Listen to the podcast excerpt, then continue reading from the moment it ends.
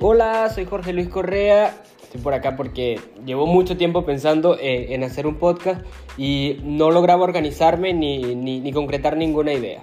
Con mi pareja Eugenio Torres, eh, futuro esposo, logramos concretar y decidimos hacer el, empezar el podcast con un programa con un texto de un programa que fue producido para el lunes 19 de marzo del 2018. Fue producido por Christian Hill para un programa que tenía en Caracas que se llamaba Zona Trending. Eh, este programa lo compartía con Jacqueline Rodríguez y José Heredia, fueron mis compañeros durante más de un año y de verdad que viví momentos maravillosos con ellos. Con ellos estuve en la radio hasta el año 2019. Desde el año 2019 estuve fuera de la radio, pero siempre con muchísimas ganas de volver.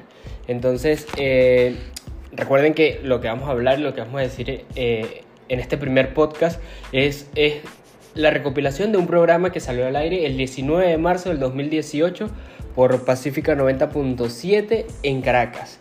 Eh, era un programa, era un magazine en las mañanas, que teníamos dos horas y, y hablamos de todo un poco. Así que eh, les presento a Eugenio Torres, que va a estar conmigo en todo este proceso de lo que va a ser este podcast que empezamos hoy. Hola a todos, ¿cómo están? Eh, pues nada, por acá en un nuevo proyecto, en una nueva etapa, eh, dando todo el apoyo a, Jorge con cada uno de sus proyectos. Eh, un proyecto súper interesante que viene a recargar baterías, que viene a dar mucho de qué hablar y esperamos que este, este primer episodio de este podcast llegue muy lejos.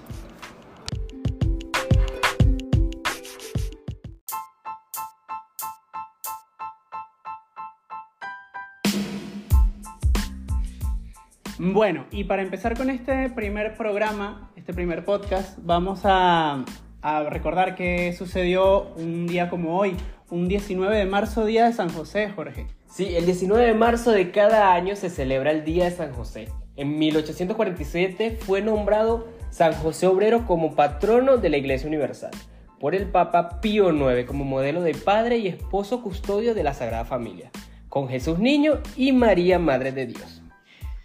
Por ser maestro de un oficio, a José, carpintero, se le venera como patrón de los carpinteros, ingenieros y trabajadores en general.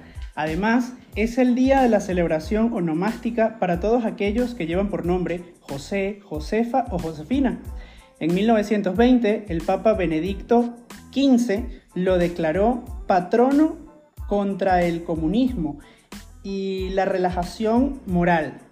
La Asociación Bancaria de Venezuela guarda como devoción este día y, adoptó el 19 de marzo como feriado bancario no laborable para la banca. De, allí viene el lunes bancario.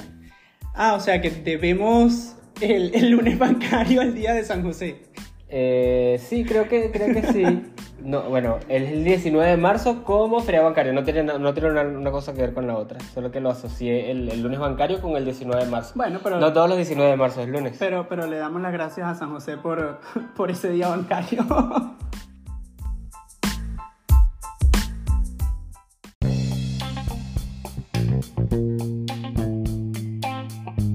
Y continuamos, hoy tenemos mucho contenido, como, como ya saben, es un programa que, que, se transmitió el 19 de marzo del 2018, pero bueno, aquí estamos. Vamos a hablar de una película, un film venezolano que dio mucho de qué hablar en el Festival de Cine de Miami. También hablaremos un poco sobre la, la entrañable flaca, del gordo y la flaca, Lili Estefan. Eh, que también fue víctima de un acoso sexual y lo cuenta todo. Wow. También hablaremos que sin anestesia le respondió el actor y productor mexicano a periodistas de Telesur. También mencionaremos 17 eh, maravillosos lugares del mundo en nuestros datos curiosos. Eso, eso me gusta, eso suena genial. Tips de belleza, tecnología y más en nuestro super lunes recargado.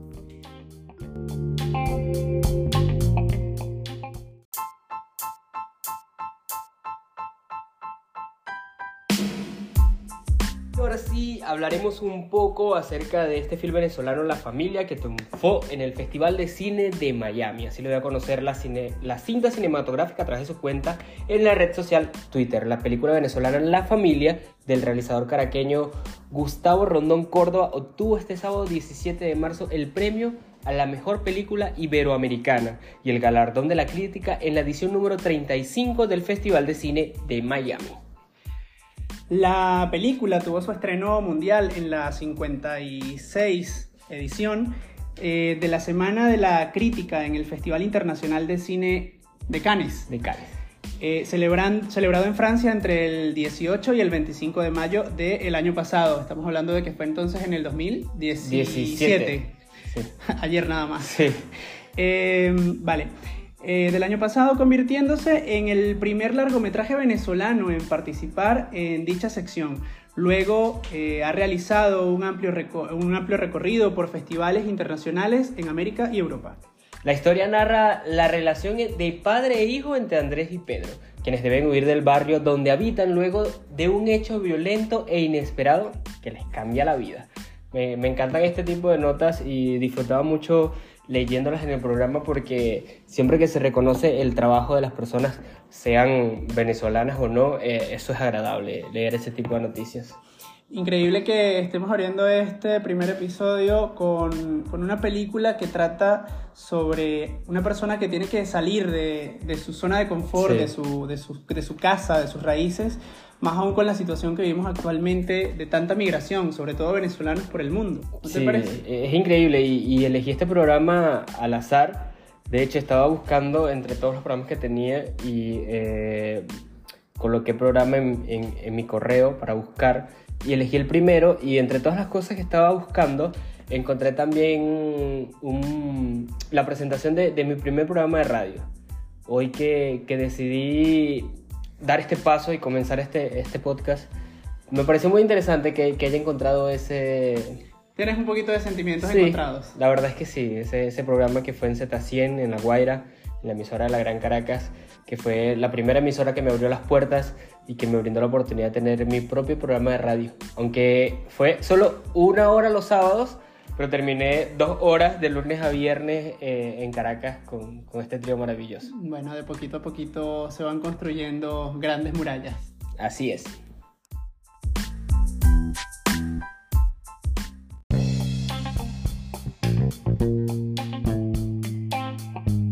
Así es, de granito a granito uno hace las cosas y bueno, cuando se lo propone, lo logra. Tienes por allí una nota, ¿no, Eugenio? Sí, a ver, tenemos por acá que el actor Raúl Julia Levy respondió al periodista de Telesur sobre las fotografías de los animales del Zulia. El actor y productor mexicano Raúl Julia Levy, un nombre raro, quien recientemente utilizó su cuenta de Twitter, de Twitter para ofrecer su ayuda y salvar las vidas de los animales que se encuentran en zoológicos de Venezuela. Acudió a la misma para afirmar que las declaraciones de la periodista de Telesur, Madeleine García, sobre este caso no coinciden con la verdad. El artista, reconocido por ser un activista de los derechos de los animales, utilizó dicha red social para pronunciarse con respecto a las afirmaciones de García. Ayer, esta periodista de Telesur nos quiso vender la idea de que los animales del zoológico del Zulia habían engordado 100 kilos en dos días. Quiero decirles, hermanos, a Sodepa, eh, que se reunieron con el director del parque el viernes y las fotos que ella me etiquetó no coinciden con la verdad, dice eh, el artista. Y escribió el actor en su cuenta de, Twitter. Eh, recuerdo perfectamente esta nota, como, como pocas de tantas notas que, que vimos, que, que, fue muy, muy doloroso ver cómo en Venezuela se, se perdía todo eso, zoológicos, parques, eh, los animales sufriendo, no habían comida para los animales, no tenían atención, los veterinarios nunca llegaban. Y, de verdad que a, este punto no sé cómo se encuentra Venezuela actualmente en este tema porque he, evitado por, todos los medios eh, las noticias, trato de, estar informado de mi familia, de lo más cercano y de cosas que me interesan nada más. No con esto quiero decir que, que mi país no me interesa porque día a día me, me imagino cómo, cómo es ese día en el que vuelvo a pisar tierras venezolanas, pero esto, esto revive muchísimos sentimientos que, que me ayudaron a, a salir del país.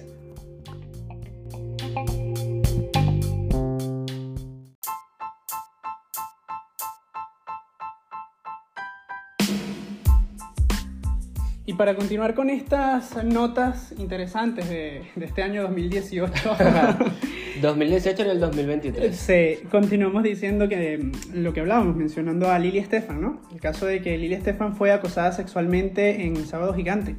Dice que en su momento habían dos animadores, que eran Don Francisco y eh, Rolando Barral. Eh, Estefan también agrega que el problema directamente lo tuvo con Rolando Barral. Sí, esto fue durante el almuerzo que se llevó a cabo en la ciudad de Miami para el homenaje a las 25 mujeres más poderosas de People en español. La presentadora del programa El Gordo y la Flaca, Lili Estefan, aprovechó el discurso que ofreció en el podio para decir que había sido también víctima de una de las circunstancias que se han hecho tan comunes en el universo de Hollywood. El portal del mismo medio ha publicado que Estefan dio mayores detalles en una entrevista posterior en la que dijo que fue acosada sexualmente cuando trabajaba como modelo en el legendario programa Sábado Gigante de la cadena Univisión. Pero en lugar de dejar que el perpetrador se saliera con la suya, reaccionó violentamente y le denunció ante su superior. Increíble que estas cosas pasan no solo en Hollywood, en, en todas partes de... en todas las industrias. En todas las industrias, en todos los trabajos, porque desde un enfermero de hospital hasta, hasta una modelo de un programa como la cadena Univisión. Imagínate tú. Y, pensar que hay que tomar algo positivo de todo esto y es que hay personas que después que pasan situaciones como estas deciden renunciar y, abandonar sus sueños y bueno, Lili decidió que no iba a renunciar y mira dónde está actualmente. Una de las presentadoras más mm, cotizadas de, del, universo de la, de la farándula. Así es.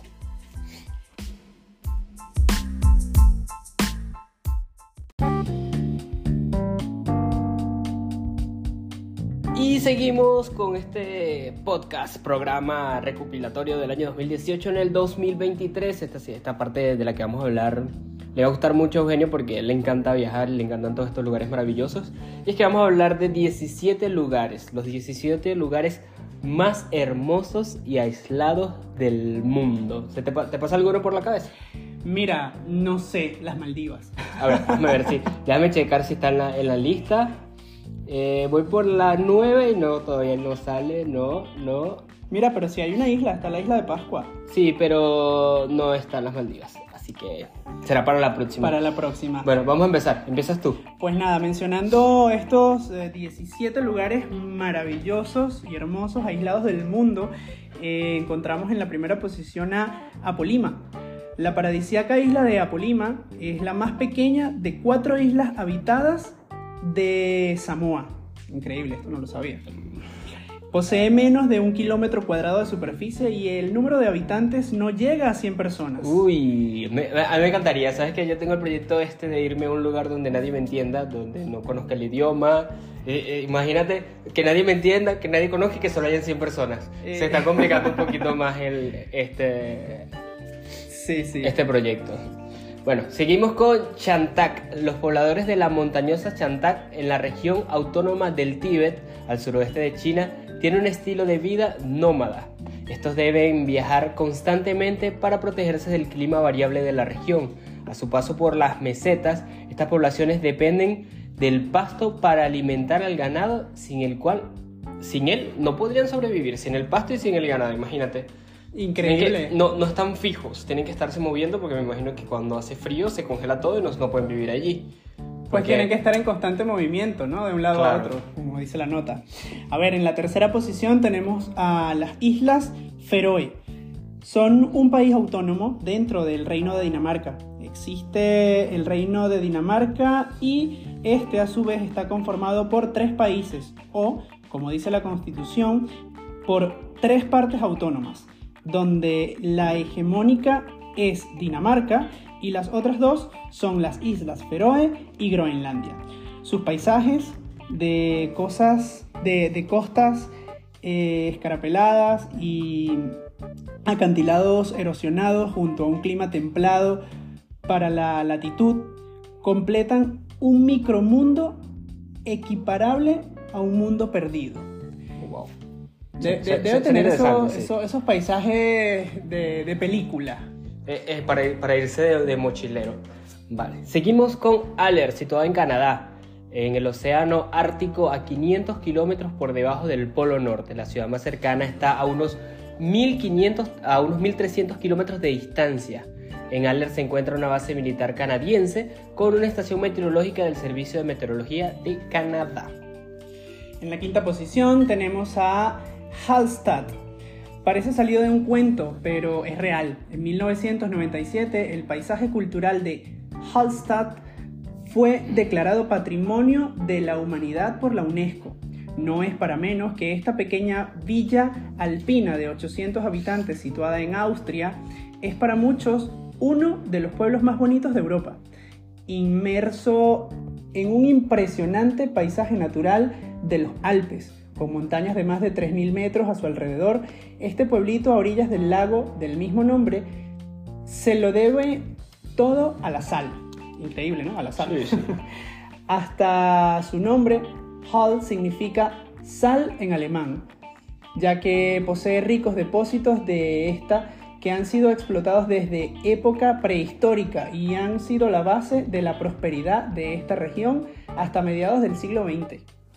Me pregunto si dijiste sal en alemán bien. Half. No lo sé, tengo mis dudas. Continuamos en la posición número 6. Gaspe, la península de Gaspe o Gaspésie está situada al este de la provincia de Quebec, en Canadá. Como tantos lugares de Canadá, cuenta con paisajes increíbles, dignos de conocer, un lugar perfecto para alejarse del bullicio de la ciudad y conectarse con la naturaleza. Esto siempre es justo y necesario. Conectar, conectar y abrazar un Desconectar y conectar. O sea, desconectar de la ciudad, de la tecnología, de todas estas comodidades que tenemos eh, en la civilización, por decirlo de alguna manera. Y reconectarte con la madre tierra, que es súper importante para recargar energía. Seguimos con la posición número 7, está la isla de Pascua, más conocida como Rapa Nui. Esta isla se encuentra en la Polinesia, en la mitad del Océano Pacífico, aunque es de nacionalidad chilena, tiene una extensión de 164 kilómetros cuadrados y una población fundamentalmente indígena de 3.791 habitantes. En la, en la siguiente nota eh, voy a hacer un, break para recordar. Ah, Dayana Centrella fue una de las productoras que más sufrió durante este año en, en Zona Trending porque ella envió los programas y yo nunca los leía, es que no tenía tiempo. Eh, yo tenía una vida muy movida en Caracas y yo salía de casa al programa justo de tiempo, casi que llegaba corriendo al micrófono cuando entrábamos al aire. Y siempre me agarraba por sorpresas cosas como esta, es que no sé pronunciar la palabra, porque está escrita como en alemán y, no sé, o sea, es, una, es, una, es la tercera isla más grande de Westman, ubicada al sur de Islandia y tiene 0.45 kilómetros al cuadrado de superficie. La isla está deshabitada pero tiene un gran pabellón de casa construido en 1953 que si pudieran ver las fotos sería genial, pero la, verdad es que no sé cómo pronunciar la palabra. Lo pueden buscar como, dame un segundo que te digo enseguida, mira, lo pueden buscar como... Eh, Puede ser Elibagüey. Eli... No, ya te sí, creo, creo que es Elibagüey. Vamos a buscarlo inmediatamente. esto, es la, magia de hacer las cosas en un podcast así, en vivo y sin edición. Si no me equivoco es Elibagüey, sí, que Vamos a ver. No, no es que el nombre es, un poco raro. Es una. Esto está en Islandia. Así que. El nombre es Egidaei. El misterio de Egidaei. Mm, Vamos a ver. Ya, lo tienen, ya lo Más o menos así. Lo pueden buscar. Está en Islandia, ya lo Está en Islandia, sí. Sí, así de informativos somos. Vamos a ver. En la novena posición tenemos a las islas Kerguelen popularmente llamadas también como las Islas de la Desolación, lo que nos da una idea de, la lejanía y la singularidad del lugar. Forman parte del estado francés, eh, se encuentran en el corazón del Océano Índico, a unos 5.000 kilómetros al sur-sudeste de Canadá, del Cabo, y unos 2.000 kilómetros al norte de las costas de la Antártida. En la posición número 10, y esto se pone más interesante, porque esto tiene más Q y T ¿De dónde sacaste de lo que te puedes imaginar. ¿De dónde sacaste tú estas no, notas? No, es que estas notas las hizo Christian, o sea... Dios lo tenga en su gloria, eh, la verdad es que él era muy, muy elocuente. Y muy ta- minucioso para y, ta- y también me alegra que en esta primera selección haya elegido un programa de él, de, de ese tiempo que estuvo también como productor de, de Zona Trending. Para los que no me conocen, saben que Cristian fue mi mejor amigo por, por la eternidad. Y bueno, ya no está con nosotros y increíble que esté dando este paso y el programa sea, sea de él el que haya elegido. Bueno, en la posición número 10, Itorcortormit. Itocorturmit. Este es el impronunciable, el impronunciable nombre, tiene toda la, Toda la razón, razón. que tiene uno de los pueblos más hermosos de Groenlandia. Ahora entiendo por qué es. Es accesible por barco o helicóptero. Aquí se va a ir a vivir Angelina Jolie o Shakira ahorita que quiere comprar una casa, una casa lejos del mundo. Aunque parezca imposible, el lugar está habitado por más de medio millar de personas. Increíble. Esos son 500 personas. Bueno, O sea, parece una manera grande de decirlo, ¿no? Que conviven junto a los osos polares. ¡Qué genial! Los bueyes almicleros y las focas. Ah, me gustaría. ¿Vivirías es- con es- focas? Eso me encantaría. ¿te más imaginas por sacar la basura en la, en la mañana y que esté una foquita así en el patio de tu casa? O un oso polar. No, es que me, me fui más tipo Alicia en el País de las Maravillas. No sé por qué lo asocié con Alicia en el País de las Maravillas. Saliendo de, de casa y el, el oso polar jugando con, con el otro osito, tipo si fuesen perros. Pues. Te fuiste. Pero no creo que sea así. Aunque la nota es- eso es lo que hace, lo que hace que pensemos. En la onceava posición tenemos a Leh. Así, Leh. Alejandro, de lo más conocido de Italia, de la India, que puede ser Delhi, y encontraba, en, ¿qué dice acá? Encumbrado. Encumbrado en las montañas del Himalaya a más de 3.500 metros sobre el nivel del mar, encontramos a Leh. Así, Leh. Sí, le- Una ciudad muy particular. Leh se encuentra entre la provincia de Yami y Cachemira, en la parte noreste de la India, junto a Pakistán. Bueno, continuamos en la posición número 12. No voy a comentar nada del eje. Con Motwo.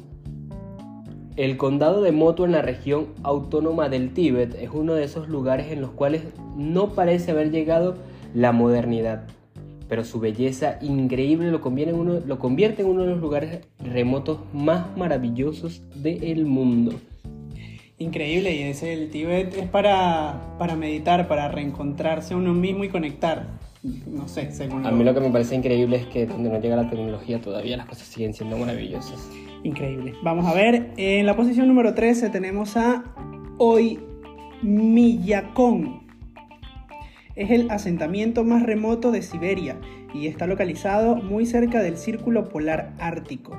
Puede que este recóndito poblado no tenga las temperaturas más bajas registradas, pero está reconocido como uno de los lugares más fríos donde vive gente. Ay, genial, genial.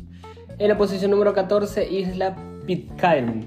La isla Pitcairn es una de, los de las cuatro islas volcánicas en el sureste del Océano Pacífico que integran el archipiélago de Pitcairn. Situada a más de 4.800 kilómetros del continente más cercano, a mitad de camino entre Nueva Zelanda y América, está considerada como una de las islas deshabitadas más remotas con una población que carece de jurisdicción. Esto quiere decir que no es ni de allá ni de acá. Está en el medio de todo. Sí, esta- esta- Y para continuar hablando sobre Nueva Zelanda, continuamos en la posición número 15 con Milford Sound en Nueva Zelanda, conocida como Piopiotai de Maori. De verdad que es que de Sí, verdad. sí, se, se iba, se iba. Eh, a ver, el fiordo de Milford Sound es la joya del Parque Nacional de Fiordland. Una auténtica maravilla que gracias a la ciudad neozelandés ponen en protección, vamos a ver, ponen esfuerzos en protegerla, eh, sus espacios naturales y se conserva prácticamente virgen e intacta. Es un lugar mágico en el extremo sur de Nueva Zelanda. Cuando se llega allí parece ser como si se terminara el mundo.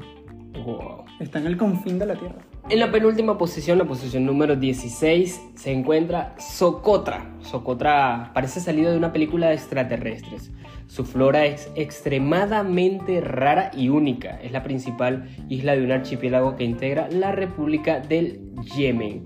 Menos de 40.000 personas viven en sus 3.600 kilómetros cuadrados de superficie y sobreviven, sin agua corriente ni electricidad, los recursos de pesca, la agricultura y la ganadería.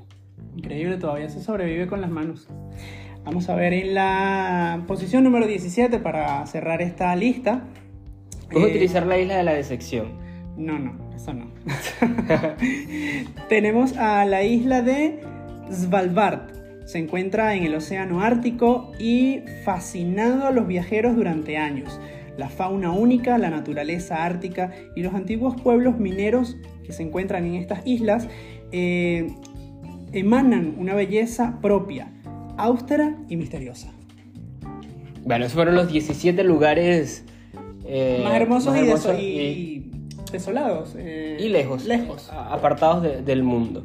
Recuerden que este programa, tomamos estas notas de un programa del año 2018 para poder, para dar ese paso inicial al podcast. Siempre dar el primer paso es difícil, pero luego que decidimos darlo, pues nos toca caminar. Ya, ya tendremos otros episodios un poco más sueltos y, y menos... Sí, eh, es que normalmente eh, para, para hacer este tipo de cosas las personas tienen que prepararse, tienen que eh, evitar eso que, no- que nosotros lo convertimos en nuestro, porque eh, el no saber decir una palabra o el no pronunciarla o el no saber qué significa no está mal, no está mal. Lo importante es que tienes que, si no lo sabes y te enfrentas al no saberlo, luego de que pases esa situación, investiga. Ve cómo se dice, eh, Aprende. Aprende, aprende, de los aprende de errores. los errores, exactamente, eso, eso es lo que quiero decir. Y bueno, trata de, de evitar criticar a los demás.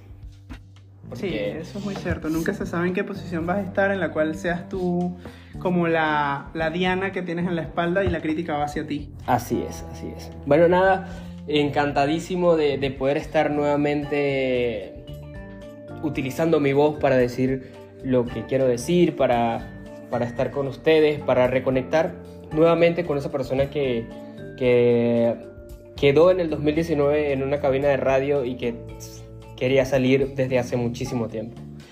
Yo por acá también contentísimo. Mi, mi intención también de compartir con Jorge en un podcast ha sido un proyecto que ha estado bastante retrasado desde hace tiempo. Sí, hay mucho tiempo que, y, que estaba sobre la y mesa. hoy por hoy pues se dio. Genial. Y estoy muy contento, muy emocionado. No es fácil los nervios a pesar de que estás grabando en un micrófono y ya y que nadie te ve. Bueno, no Son increíbles. No sabemos qué tanta repercusión va a tener este podcast, no sabemos, eh, lo, lo- lo- lo publicaremos, pero bueno, ya veremos qué tanta receptividad, buscaremos el tema del siguiente, les dejo por acá nuestras redes sociales Arroba eucox en Instagram. Y arroba JRG Luis Oficial. Hacía mucho tiempo que, que, Que que no decía eso, sí, JRG Luis Oficial en Instagram y nada, esperamos que haya sido de su agrado, eh, manténganse informado porque va, de este podcast va a haber muchísimo más. No tenemos nombre aún, pero para el próximo episodio ya lo tendremos. Nos dejan sugerencias, algún nombrecito que le quieran colocar. Hasta la próxima, Adiós. chao chao.